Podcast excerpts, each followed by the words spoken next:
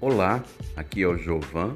Nesse episódio nós vamos falar sobre o nome do produto.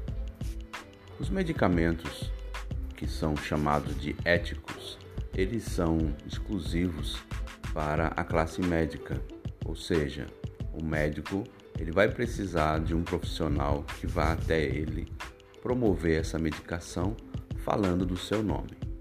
E até porque quando o médico vai receitar, prescrever aquele medicamento para o paciente, ele precisa conhecer o nome do medicamento.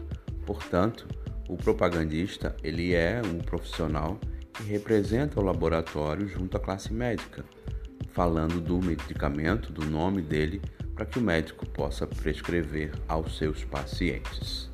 Muito obrigado pela sua atenção e essa é a nossa dica de hoje. Um abraço.